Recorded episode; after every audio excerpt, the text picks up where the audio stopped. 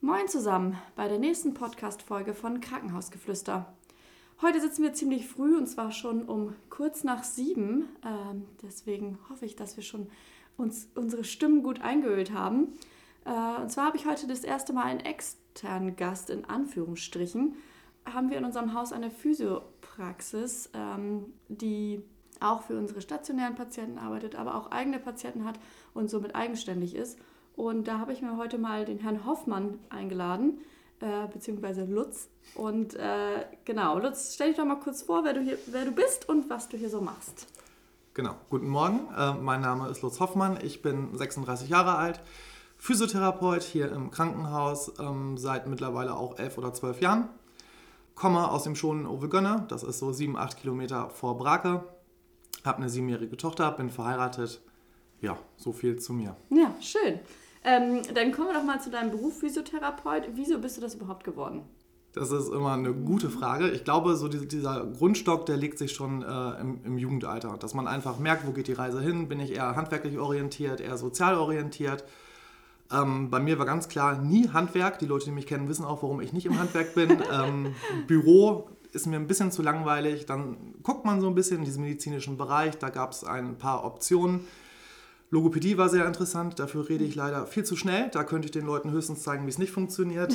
Medizin war auch eine Option, da gab es so ein, zwei Hürden, wo ich mich ein bisschen schwer getan habe. Und dann ist es der Beruf des Physiotherapeut geworden, was rückwirkend gesehen auch die absolut richtige Entscheidung war.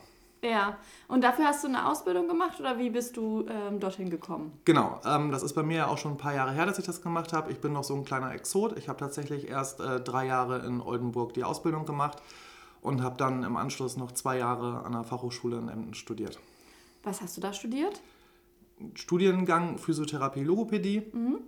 Ähm, das wäre früher, wäre es der Diplom-Physiotherapeut gewesen. Heutzutage ist es der Bachelor-Physiotherapeut, ja. ähm, wo es einfach nochmal darum geht, dass man ähm, wissenschaftlich basiertes Arbeiten nochmal so ein bisschen lernt, ähm, Befund, Anamnesetechniken und ähm, was auch immer ganz interessant ist, dass man die Zulassung erwirbt, ohne weitere Prüfungen im äh, europäischen Ausland zu arbeiten. Okay. Würdest du es auch jedem empfehlen, noch so nach der Ausbildung noch so ein Studium zu machen? Ähm, würde ich heutzutage auf jeden Fall, wobei es mhm. heute meiner Meinung nach, glaube ich, sogar mit integriert werden kann. Das heißt nicht mehr fünf Jahre, sondern ähm, vier Jahre Studium und Ausbildung in einem. Mhm. Ähm, einfach um, aus dem Grund, ähm, dass im europäischen Ausland unsere Ausbildung schon akademisiert ist. Das mhm. heißt, äh, bei unseren Nachbarn in den Niederlanden ist es halt ein Studienberuf. Mhm. Ähm, da werden die Physiotherapeuten auch noch ein bisschen anders wahrgenommen als bei uns. Und um einfach in Zukunft konkurrenz-, wettbewerbsfähig zu bleiben und den Beruf des Physiotherapeuten auch auf einem hohen Niveau zu halten, wenn die Grundlagen da sind, würde ich es auf jeden Fall machen. Ja, was braucht man denn so für Kenntnisse, wenn man den Ausbildungsberuf oder auch das Studium angehen will? Wo, oder wofür sollte man sich interessieren? Ich glaube auf, auf jeden Fall, ähm, man muss Lust und die Intention haben, mit, mit Menschen zusammenzuarbeiten. Mhm. Das, das, ist, das ist das A und O. Ich darf keine Berührungsängste haben. Ich muss selber relativ offen an die Sache rangehen. Ähm, ich muss dieses Bedürfnis haben, anderen Leuten irgendwie zu, zu helfen. Ähm, und ich glaube, dass das ist so dieser Grundmaß. So ein gewisses Maß an Empathie, Lust mit fremden Leuten was zu machen. Gesundheitlich muss ich interessiert sein. Ja. Ähm, was sicherlich noch dazu kommt, ist, ich muss sehr lernwillig sein, gerade mhm. im Zuge der Ausbildung, weil es ist viel Theorie. Ähm, es ist nach drei Jahren Physioausbildung tatsächlich so, dass man nach drei Jahren anatomisch gesehen zumindest zum Zeitpunkt des Examens tatsächlich wahrscheinlich sogar mehr Kenntnisse hat als ein Mediziner, der vergleichbar weit ist. Mhm. Ähm, das ist auch bei uns in der Ausbildung so, jeden einzelnen Knochenvorsprung mit Vor- und Nachnamen auf Latein kennen zu müssen. Da fragt man sich natürlich, wofür brauche ich das? Irgendwann weiß man dann im beruflichen äh, Verlauf, wofür man es braucht. Ja. Aber ich muss lernwillig sein, ich muss Lust auf Menschen haben und dann ist das sicherlich eine gute Sache. Ja, okay. Und nach der Ausbildung bin ich dann soweit, kann ich dann direkt äh, als Physiotherapeut arbeiten? Wie läuft das? Von den Grundlagen her bin ich so weit, dass ich dann arbeiten kann. Ich kann auch auf den Arbeitsmarkt gehen. Das mhm. ist bei uns auch anders als im Handwerk. Also theoretisch kann ich nach drei Jahren Ausbildung auch direkt sagen, ich mache mich einen Tag später selbstständig. Ah ja. Ähm, die Praxis sieht ein bisschen anders aus. Mhm. Die, die Praxis ist eher so, dass ich in drei Jahren Ausbildung die Grundlagen an die Hand bekomme.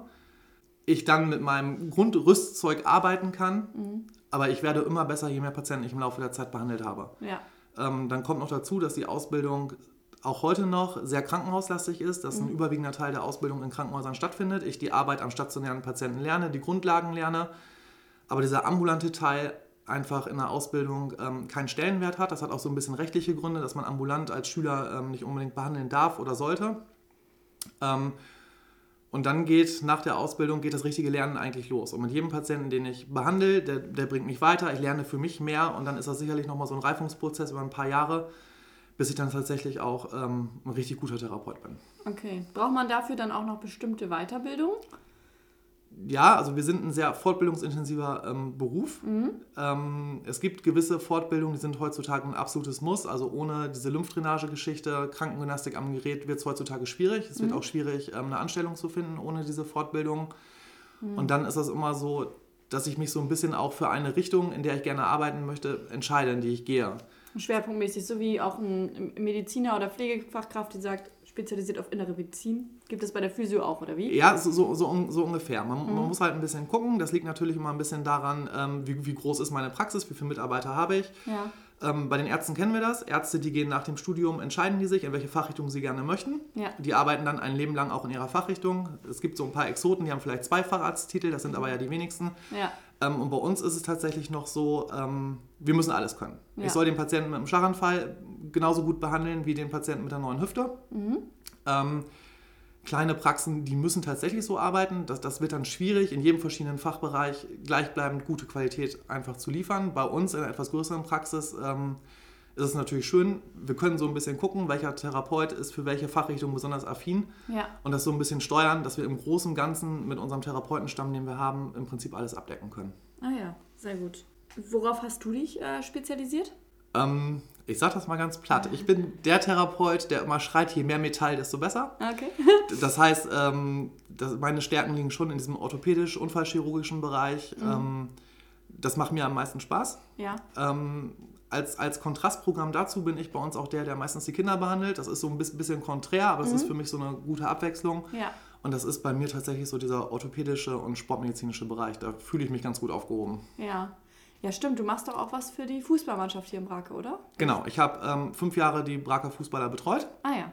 Es war eine schöne Zeit, das hat auch echt Spaß gemacht. Ähm, schöne Abwechslung zur Praxis, einfach mal mit aktiven Sportlern auch zusammenzuarbeiten.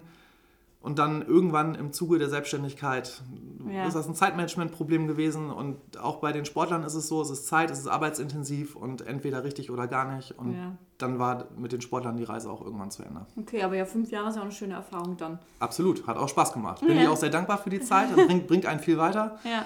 Und äh, mit extrem jungen Menschen dann zu arbeiten, da hat man auch außerhalb des Sportplatzes mal das eine oder andere schöne Erlebnis. Ja, das glaube ich. Ähm, wie kann man sich denn jetzt, wenn du dich so spezialisiert hast auf diese beiden Fachrichtungen Kinder, Sport, Orthopädie, so, ähm, so einen Tagesablauf von dir vorstellen? Erstens, wann fängst du an und was sind dann so, wenn du ankommst, was machst du zuerst? Geh Genau. mal abgesehen von deiner Selbstständigkeit. Erstmal, da kommen wir gleich nochmal drauf, sondern erstmal nur auf deinen Ab als Ablauf Okay, als ähm, Physiotherapeut. Also heutzutage in der Praxis ist das schon so, dass man sich so ein bisschen an Bedingungen der Gesellschaft anpassen muss. Das heißt, auch wir in den Praxen, wir haben relativ lange Öffnungszeiten. Das ist bei uns, mit der Ausnahme von Freitags, ist die Praxis zwölf Stunden am Tag auf. ja. Ähm, das heißt, auch wir arbeiten ein bisschen im, im Schichtmodell, mal etwas früher, mal etwas später. Der normale Praxisalltag geht um sieben los und hört abends um sieben auf. Wenn ich früh dran bin, dann bin ich morgens um halb sieben da. Bin ich etwas später dran, wird es acht oder neun. Ansonsten kann man sich unseren Alltag eigentlich vorstellen wie in einer Arztpraxis. Das, das ist fast identisch. Patienten kommen dahin, melden sich an mit ihrer Überweisung, die sie vom Arzt gekriegt haben, oder melden sich telefonisch an. Es werden Termine geplant und dann ist das ähnlich äh, wie beim Hausarzt, dass wir im Prinzip von Termin zu Termin gehen Ja. und uns dann durch den Tag durcharbeiten. Ähm, Im stationären Bereich ist das ein bisschen anders. Die sind ein bisschen flexibler, die Kollegen, die da viel auf Station arbeiten. Die können morgens da stehen und sagen, okay, ich muss heute 30 Patienten behandeln. An einem Tag sind es vielleicht 20 gewesen, am nächsten Tag sind es 50 gewesen, weil da haben wir einfach ähm, Entlassungen, Untersuchungen, Operationen, die dazwischen kommen und so weiter und so fort. Das verschiebt Ja. sich alles ein bisschen. Ähm, aber im ambulanten Bereich ist es tatsächlich genau wie in jeder Arztpraxis sehr strukturiert, sehr durchgetaktet. Okay. Und äh, weil du gerade so mal so 20, 30 Patienten gesagt hast am Tag, was ist denn so eine Nummer, so eine Zahl, die ihr am Tag ungefähr behandelt, wenn jetzt mal ganz eng getaktet ist, sage ich mal so? Wenn wir ganz eng getaktet sind, das habe ich heute Morgen tatsächlich nochmal nachgeguckt, damit ich, kein, damit ich keinen Quatsch erzähle, Das ist, wenn wir bei uns den stationären Bereich mit dazu rechnen, dann behandeln wir am Tag mehr als 100 Patienten. Und das ist schon tatsächlich relativ viel für eine Praxis. Ja, wow, okay. Nicht schlecht. Was ist denn dann so die tägliche Routine bei dir? Was kommt alltäglich vor und was nicht? Was ist mal so eine Überraschung oder Überraschung ist vielleicht ein bisschen übel gesagt, aber äh, was kommt, ja, was ist so speziell? Ich glaube, der, der, der Klassiker im ambulanten Bereich heutzutage, das sind einfach Patienten, die irgendwelche Rückenprobleme haben. Mhm. Das, das macht tatsächlich 60, 70 Prozent der ambulanten Arbeit aus. Ähm, das, das ist unser tägliches Brot sozusagen. Und dann ist es tatsächlich recht einfach. Man freut sich tatsächlich über jeden Patienten, der ein anderes Körperteil mit in Behandlung bringt, als Rückenschmerzen. ne, ja. Das ist so, so ein bisschen exotisch. Wir, mhm. dann, das, das, sind so Fingerverletzungen, ähm, neurologische Geschichten, das kommt ein bisschen seltener vor. Ja. Aber, aber, da freuen wir uns auch drüber. Mhm. Ne, das ist immer so, das kann auch mal sein, dass ein Therapeut da steht und sagt, oh, ich habe jetzt den zehnten Rücken behandelt, kann ich mal irgendwas anderes hier durch, die, durch die Tür kommen? Ja. Ähm, das ist für uns immer ganz nett. Ja. Okay, ähm, was sind dann dann so Sachen, vielleicht auch, wo ein Patient selber gar nicht denkt, er geht damit zum Physiotherapeuten? Was es kommt euch ganz oft so, so, ja, ich wusste gar nicht, dass ich damit zum Physiotherapeuten soll. So. Hm, ich glaube, das sind heutzutage eher die Bagatellen, wo man vor etlichen Jahren einfach noch nichts gemacht hat. Ja. Das ist der, der Klassiker vor zehn Jahren, da wurde ein Körperteil ähm, eingegipst und eine Gipsschiene gelegt. Dann hat der Arzt nach fünf, sechs Wochen die Schiene abgenommen und hat gesagt, okay, ist jetzt noch ein, zwei Wochen ein bisschen komisch. Mhm. Ähm, das wird aber wieder. So, das ja. ist selbst in meiner Kindheit mit einem gebrochenen Fuß noch so gewesen. Gips kam ab und dann hieß es, mach mal. Mhm. Ähm, heutzutage bei uns ist immer das Zauberwort früh funktionell. Das heißt, äh, heutzutage wird tatsächlich so eine Gipsschiene abgenommen, dann kommt der Patient zu uns. Mhm ähm, und wir beschleunigen im Prinzip den, den regenerativen Prozess, dass einfach Körperteile schnell wieder beweglicher werden. Das sind Sachen, die hat man früher gar nicht gemacht. Ja.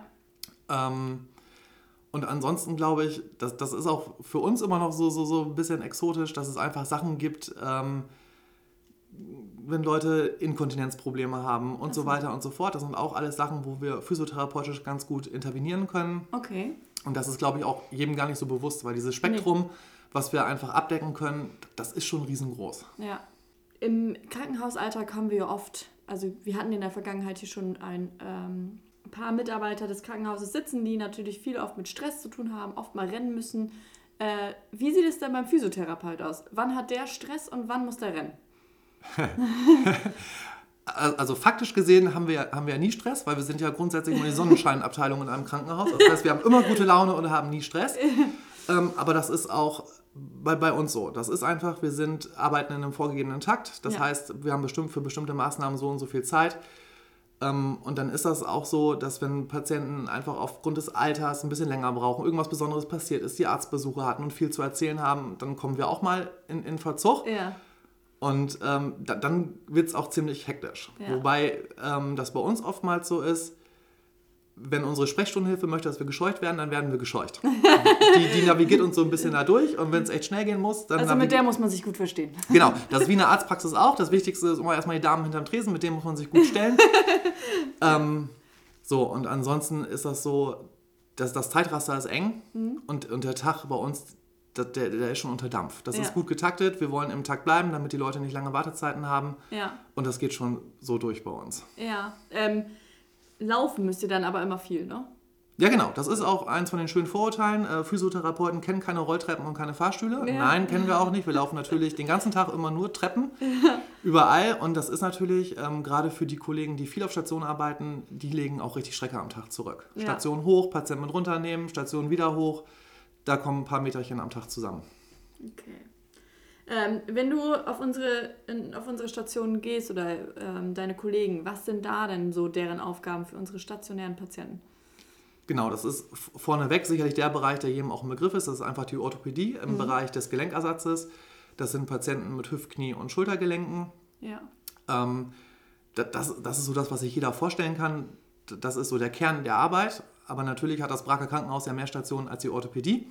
Tatsächlich, ja. Ja, genau. Ähm, da sind wir auch dann gerade im Bereich der Allgemeinchirurgie äh, sehr aktiv. Große Darm-OPs, das sind Leute, die wieder hochmobilisiert müssen, die natürlich Schmerzen haben am Anfang, wo der Kreislauf vielleicht nach den OPs ein bisschen im Keller ist. Was macht ihr denn dann? Also was ist dann euer Part? Wie mobilisiert ihr die? Was, was sagen wir jetzt große Darm-OP?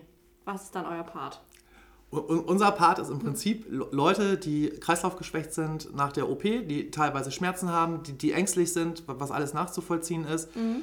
Ähm, den Kreislauf erstmal überhaupt wieder ein bisschen in die Gänge zu bringen und dann geben wir Tipps und Tricks an die Hand, wie die Leute am besten aus dem Bett kommen, wie sie wieder die ersten Schritte machen. Mhm. Ähm, und wenn das alles gut läuft, dann sind die Leute auch heutzutage echt alle schnell wieder auf dem Damm.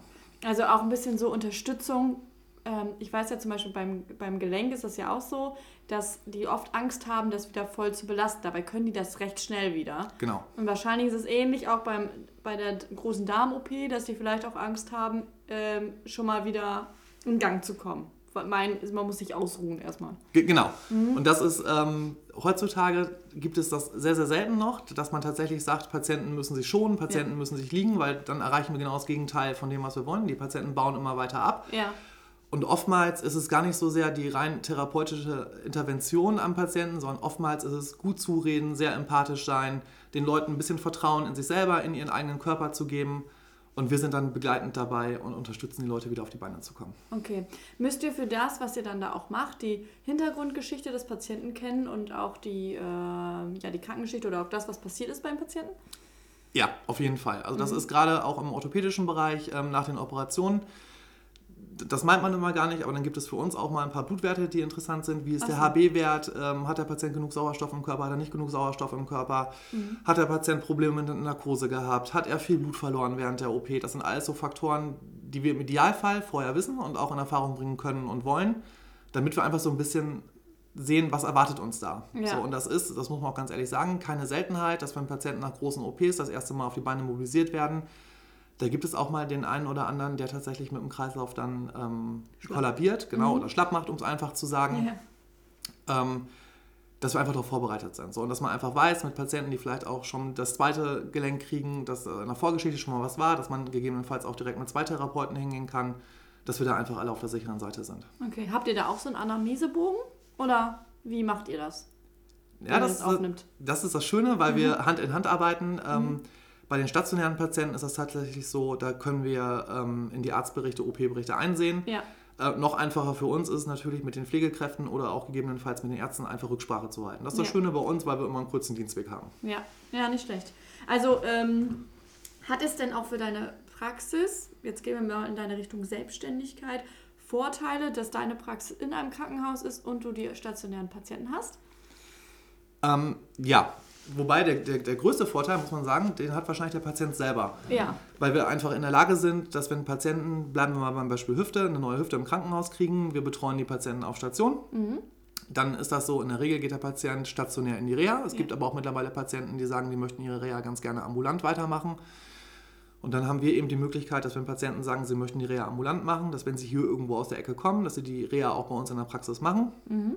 Ähm, und wenn die Patienten in die stationäre Reha gehen, dann ist das ganz oft so, dass nach der äh, stationären Reha ambulant weiter behandelt werden muss oder auch sollte. Sind sie ortsnah, die Patienten, kommen die danach in der Regel auch wieder zu uns, was für uns immer sehr schön ist, weil es immer heißt, sie haben sich gut aufgehoben gefühlt. Ja.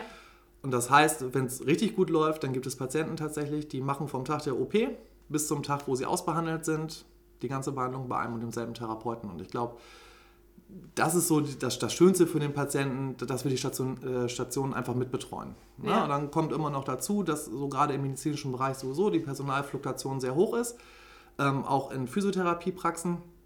Das haben wir bei uns Gott sei Dank nicht. Mhm. Und bei uns ist das auch tatsächlich, da gibt es Leute, die kriegen ihre zweite Hüfte 15 Jahre nach der ersten Hüfte und 15 Jahre später macht es immer noch der gleiche Therapeut. Das ist natürlich für den Patienten auch ganz schön. Ja. Von daher sind wir da ganz gut aufgestellt, denke ich. Okay. Wie ist es denn so bei einer Physiopraxis mit der Abrechnung? Ähm, gibt es da oft, also die meisten Fälle sind das Kassenpatienten und ihr macht einfach die Karte rein oder sind auch viele Selbstzahler bei euch? Ähm, wir rechnen im Prinzip ähnlich ab, wie es auch eine Arztpraxis macht. Mhm. Bei uns läuft es allerdings nicht über die Krankenkassenkarte, sondern bei uns werden am Ende die Rezepte abgerechnet. Ach, Rezepte. Mhm. Da wir bürokratisch gesehen aber sehr faul sind, machen wir uns das recht einfach und schicken unsere Rezepte an eine Abrechnungsstelle. Ja. Ähm, und die rechnen dann mit den Kassen für uns ab. Ah, so, okay. Bei Privatpatienten oder Selbstzahlern ist es ähnlich. Auch das geben wir ab. Das macht eine Rechnungsstelle für uns, damit wir im Prinzip mehr Zeit für den Patienten haben. Ja, das machen ja auch mittlerweile viele Arztpraxen oder so. Genau, und, ne? ähnlich, und ähnlich machen wir das auch. Ah, okay. Gut. Ja, das ist ja schon mal gut. Dann wäre ein Part sozusagen weniger, was ihr, könnt ihr mehr am Patienten sein. Genau. Genau, schön. Gut, dann kommen wir nochmal in deine Richtung Selbstständigkeit. Du hast vor über einem Jahr. Wie lange ist es jetzt schon her? Corona? Ja, wir, wir, jetzt, sind wir, jetzt, jetzt sind wir im dritten Jahr. Im aber dritten aber Jahr nah schon? dran. Okay, wow. ja, Corona macht alles ein bisschen äh, durcheinander vom zeitlichen her, finde ich.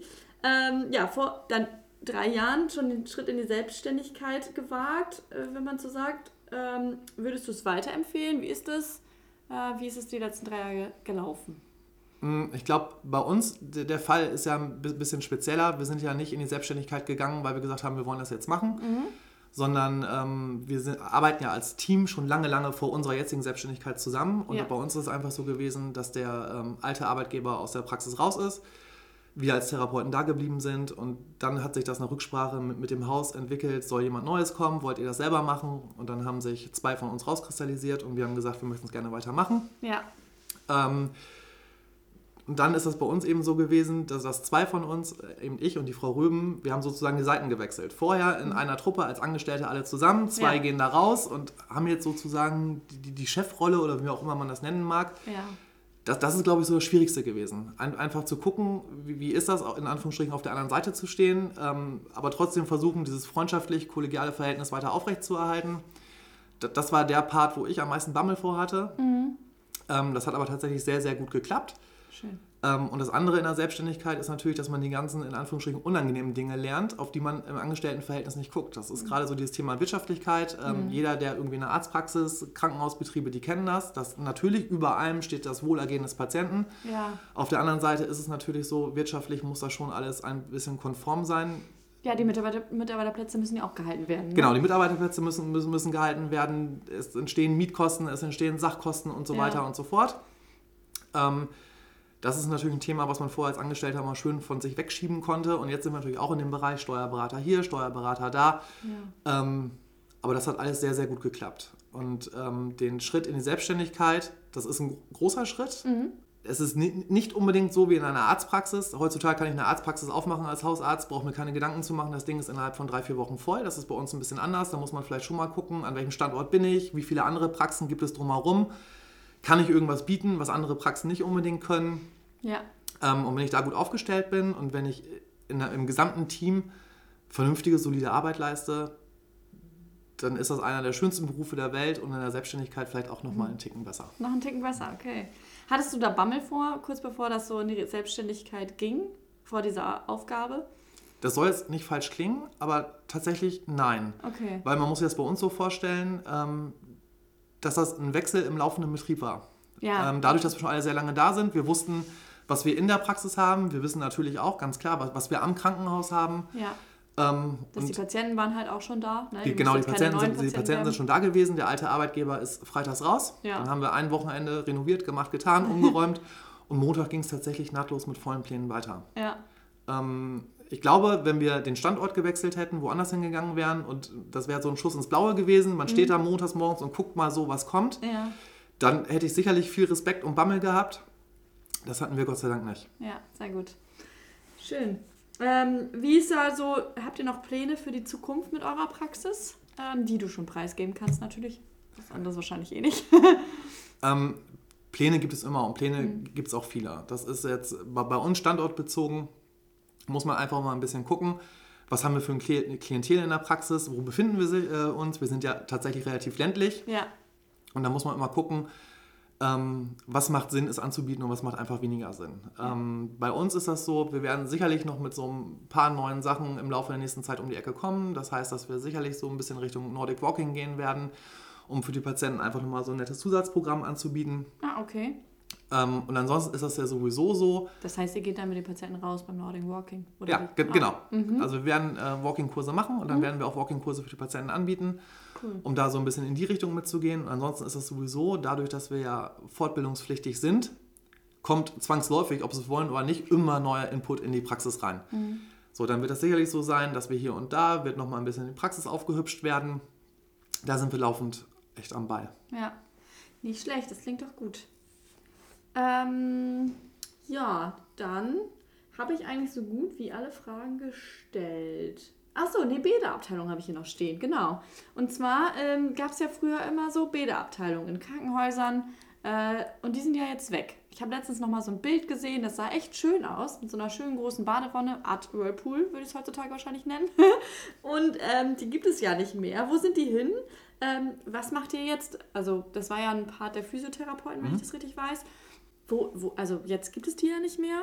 Wo macht ihr das denn jetzt? Oder gibt es da andere Übungen? Ähm, also dieser ganze Bereich, der, alles was mit Wasser zu tun hat, das hat sich in den, in den Normalpraxen eigentlich abgeschafft. Mhm was zum einen sicherlich Kostengründe sind, zum anderen sind es Hygieneauflagen. Das ist vor 20, 30 Jahren hat man das alles noch nicht so eng gesehen. Da hat man fünf Patienten in die gleiche Wanne geschickt, mit dem gleichen Wasserstrom durchgejagt und sonst was gemacht. Ja. Das geht heutzutage nicht mehr. Heutzutage, das macht ja auch Sinn, wäre es für jeden Patienten das Wasser wechseln und so weiter und so fort. Das ist, sind enorme Kosten, vor allen Dingen auch enorme Kosten, die für die Krankenkassen entstehen. Mhm. Und deshalb haben die Krankenkassen das aus dem ambulanten Bereich auch fast gänzlich rausgenommen. Sowas findet man noch in Reha-Einrichtungen, wo man auch einfach noch mehr Patienten hat, die ja. das in Anspruch nehmen. Die bieten das noch an. Ähm, ambulant gesehen fast gar nicht mehr. Ah, okay. Gut, schade. Könnte man auch für die Mitarbeiter mal anbieten? Nein. Ja.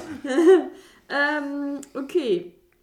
Damit hätte ich, glaube ich, alle Fragen eigentlich ähm, gestellt und du beantwortet.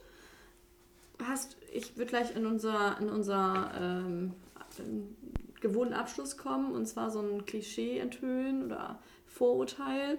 Äh, hast du noch irgendwas, was du noch vielleicht noch mitgeben möchtest oder was wir vielleicht vergessen haben, was du noch erzählen möchtest?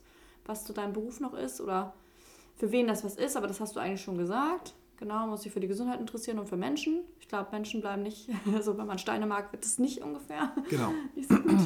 ähm, gut. Also hast du gerade nichts. Nee. Gut, dann ähm, gehe ich doch in Richtung Klischee enthüllen. Und zwar, äh, das erste, was ich hier habe, ist äh, Physiotherapeuten gleich Masseure oder Knetmaschinen. Ja, genau. Das, das ist das äh, schönste und, glaube ich, auch gängigste Klischee. Was machst du beruflich? Ich bin Physiotherapeut. Oh, wie schön du bist der, der massieren kann. Ja. Ja, äh, massieren können wir tatsächlich. Ähm, das Problem ist, wenn wir massieren, tut es in der Regel erstmal weh. Weil wir sind nämlich auch die, die da hingehen, wo es weh tut. Das ja. darf man nicht unbedingt mit Wellness vergleichen.